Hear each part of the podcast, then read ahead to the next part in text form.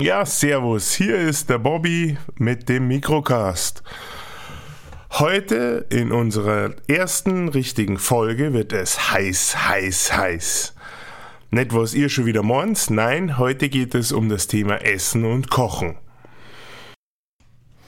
Vor ein paar Wochen, es könnten auch Monate sein oder vielleicht sogar schon Jahre, gab es eine wunderbare Werbung die mich wirklich stutzig gemacht hat. Darin ging es um ein Schnitzel.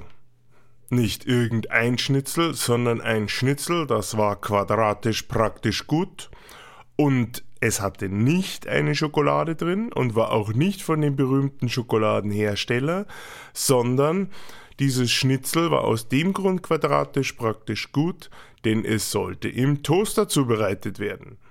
Meiner Meinung nach ist ein Toaster ja eigentlich dafür da, um Toaster zu toasten, aber nicht um Schnitzel zu toasten. Ganz wichtig war auch den Werbemachern, dass es heißt Don't call it Schnitzel. Hm, es sollte ein Toasty sein. Aber wenn ein Schnitzel Toasty heißen soll, warum sollte es dann nicht Schnitzel heißen? Weil es im Toaster getoastet wird? Ich weiß es nicht. Für mich stellt sich da immer die Frage, warum ist Kochen schwer?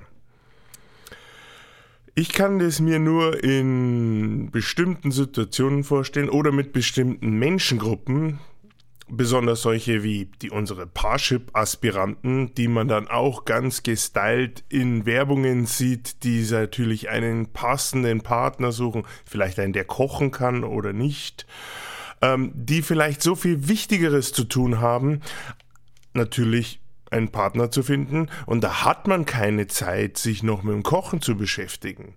Nein, das ist viel zu kompliziert. Dass man aber eine Party mit Pappendeckelmöbel aus Ikea macht und hier vielleicht ein Networking macht, das ist natürlich viel wichtiger. Vielleicht liegt es auch daran, dass in München die Mieten so hoch sind und dass deswegen vielleicht die Kosten, die auf die Miete draufgehen, nicht irgendwie noch eine Küche ermöglichen. Nicht einmal von Ikea eine Küche ermöglichen. Der Vorteil ist der, man könnte zum einen ein, das, vielleicht vergrößern sie das Bad oder sie nutzen den Raum dann gleich, um in ihren IKEA-Möbel gestylten Wohnungen dort ihr Büro zu machen. Da würde ja dann eine Nespresso-Maschine oder eine Kapselmaschine wunderbar reichen und natürlich der Toaster. Das ist natürlich klar, denn der Schnitzel muss ja irgendwie warm gemacht werden. Kapselkaffee, auch wieder sehr typisch.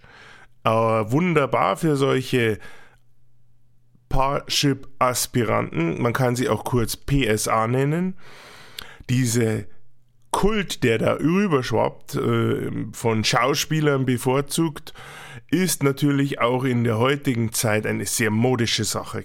Man kann hier in die Maschine einfach Wasser reintun, plöppelt die richtige Kapsel hinein, stellt irgendwas drunter, man weiß ja noch nicht, für was man sich entscheiden möchte, und drückt den Knopf und schwuppdiwupp, zack, gibt es einen leckeren italienischen Cappuccino oder eine Latte Macchiato plus Italiener, der zwar kein Auto hat, dafür aber jede Menge Giotto. Ich glaube, dieser Italiener heißt Giotto Paolo. Es kann aber natürlich auch ganz anders passieren.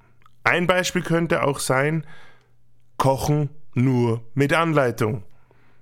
Man hat da natürlich so mit den Zutaten seine Probleme. Die kriegt man natürlich fertig geschnetzelt vom Vincent Moore eingepackt in Vakuum. Geht ein Regal weiter, holt sich das Knorrfix für Geschnetzeltes, denn da steht alles drauf, was man braucht. Man braucht genaue Anleitungen im Leben. Bei Parship ist es ja genauso. Und sehr einfach hat man ein wunderbares Geschnetzeltes gezaubert. Immer wieder derselbe gute Geschmack mit Geschmacksverstärkern und künstlichen Aromastoffen super zubereitet. Da wird mm, jedes Treffen mit der potenziellen Schwiegermutter der PSA-Partnerin wunderbar. Und was wäre unsere moderne Zivilisation ohne Miracoli? Diejenigen unter uns, die in den 80er Jahren schon von der Fernsehwerbung total überzeugt waren, werden sich erinnern. Es ist vielleicht ein Mirakel, wie Miracoli auf die Erde kam. Aber was wir wissen, dass es mit dieser billigen Tomatensauce und diesem leicht mh, hm, ranzigen Tütenparmigiano alle Kinder zum Sprinter gemacht hat. Vorher noch ein Tor reingeballert beim anderen Kumpel vorne rein. Er hat keine Chance und man nimmt die Beine in die Hand und rennt, was das Zeug hält. Die Frage ist nur, rennt man nach Hause oder zum Italiener um die Ecke und zischt sich dort schnell eine Pizza rein, weil die natürlich Welten besser ist als das Miracoli-Zeug, was man zu Hause bei Mama bekommt. Jetzt mal ehrlich fragen wir uns doch mal ganz einfach folgende Frage. Was braucht man zum Kochen? Eigentlich braucht man nur zwei Dinge. Hirn und Bauch. Das Hirn, das braucht man einfach dafür, um sich daran zu erinnern, was für Sachen hat man denn schon gegessen zu Hause bei Muttern, und wie gut waren diese Sachen. Und vielleicht sollte man sich dann auch mal überlegen, muss ich dieses moderne neue Zeug alles essen? Muss ich äh, jamaikanischen Kreuzkümmel, Anis und äh, sonstige exotischen Kräuter, Gewürze oder Sachen immer in mein Gericht reintun? Oder reichen nicht einfach nur mal Salz und Pfeffer? Das zweite, der Bauch, der ist auf alle Fälle wichtig, denn der entscheidet, wenn, auch mal, wenn er auch mal ein Essen bekommt, das nicht unbedingt auf einer Sternenkarte landen sollte, weil es vielleicht saumäßige Nudeln sind, die einfach unheimlich scheiße ausschauen, aber dafür super fein schmecken. Manchmal anders, wie man es geplant hat, aber auf alle Fälle, und das ist, glaube ich, das Wichtigste, es soll satt machen. So, haben wir wieder eine Folge rum. Super. Ich habe jetzt so einen großen Hunger. Ich glaube, ich mache mir jetzt schnell einen Alaska-Hummer mit einem Grönland-Kaviar. Roggenbrötchen. Einfach so wie zwischendurch.